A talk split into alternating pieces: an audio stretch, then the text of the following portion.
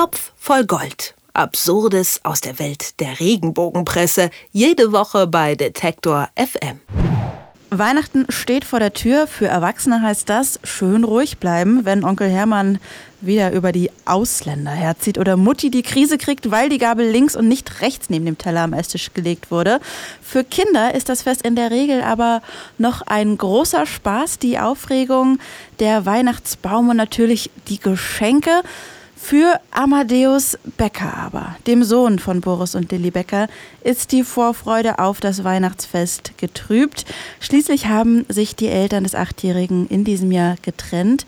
Das Klatschblatt Die Aktuelle berichtet über das Scheidungskind To Be in dieser Woche und ich spreche mit Moritz Czermak darüber, unserem Experten für menschliche Angelegenheiten, die wir mit ihm wöchentlich hier im Top voll Gold besprechen. Hallo Moritz. Hallo. Auf den erwachsenen Stars rumhaken ist ja die eine Sache, aber ein Kind im Ausnahmezustand, nämlich während der Scheidung der Eltern, noch extra in den Mittelpunkt zu rücken, ist, finde ich, nahezu brutal. Ich denke, viele Scheidungskinder äh, stimmen mir dazu.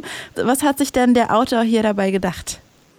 Ja, da sind wir schon genau beim Knackpunkt der Geschichte, den du da ansprichst. Also ähm, das ist jetzt auch nicht irgendwie einfach nur eine Geschichte, die irgendwie im Heft vorkommt in der aktuellen Ausgabe der aktuellen, sondern es ist die große Titelgeschichte. Also wenn man äh, ans Zeitschriftenregal tritt, ähm, da führt eigentlich kein Weg dran vorbei, Amadeus, den achtjährigen Sohn von Boris und Lilly Becker, da groß auf dem Cover der aktuellen zu sehen. Dazu das arme Kind, dickes Ausrufezeichen dahinter und darunter dann auf Amadeus warten Horrorweihnachten.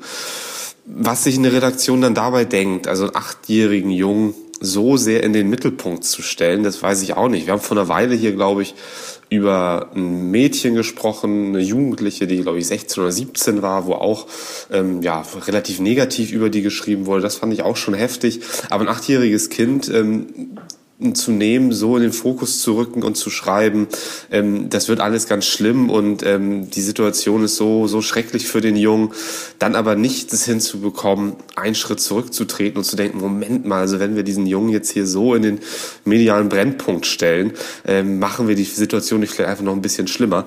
Sowas kriegt so ein Regenbogenhefter einfach nicht hin.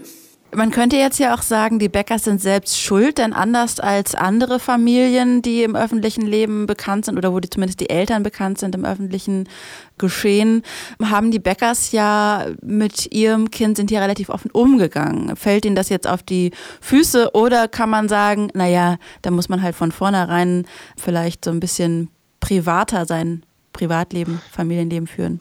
Ja, ähm, das, das ist ein legitimer Punkt und ähm, sollte es dann tatsächlich auch mal jetzt ob in der Geschichte oder in anderen Geschichten, zu ähm, Gerichtsverfahren, zu Klagen äh, von Seiten der Bäckers kommen, ist das sicherlich auch ein Argument, dass die, dass die Verlage dann, oder in dem Fall jetzt die aktuelle, äh, in den Ring werfen können. Denn das ist völlig richtig. Also wer, wer so wie Boris und Lilly Becker ähm, sehr offensiv mit dem eigenen Kind umgeht, bei Instagram, bei Twitter, wo auch immer Fotos von dem Kind ähm, irgendwie postet, auch gerne dann schon über die Geburt spricht, also sozusagen die glücklichen Momente selber so herausstellt, ähm, naja, der, der öffnet sich ähm, der, der eben gegenüber diesen, diesen, diesen Medien und der kann sich dann in der Regel auch schwer dann auf ein Persönlichkeitsrecht oder ein sehr eng ausgelegtes Persönlichkeitsrecht beziehen, wenn dann auch mal unangenehme Situationen vorkommen.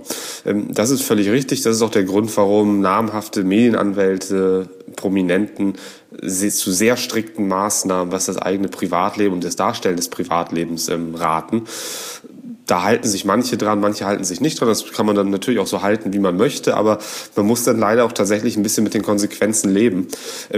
Das ist natürlich jetzt aber auch nur die rechtliche Seite. Die moralische Seite ist dann natürlich nochmal eine andere, über die haben wir jetzt schon geredet. Ob ein Heft das dann ausnutzen muss, wie die aktuelle es macht, steht dann auch nochmal auf einem ganz anderen Blatt. Also kann man hier doch sehr schön sehen, was passiert, wenn sich berühmte Paare entscheiden, mit ihren Kindern öffentlich, die öffentlich zu zeigen. Das war eine weitere Folge von Topf voll Gold hier bei uns bei detektor.fm mit Unterstützung von Moritz Tschermak und dafür danke ich dir sehr. Ich danke auch.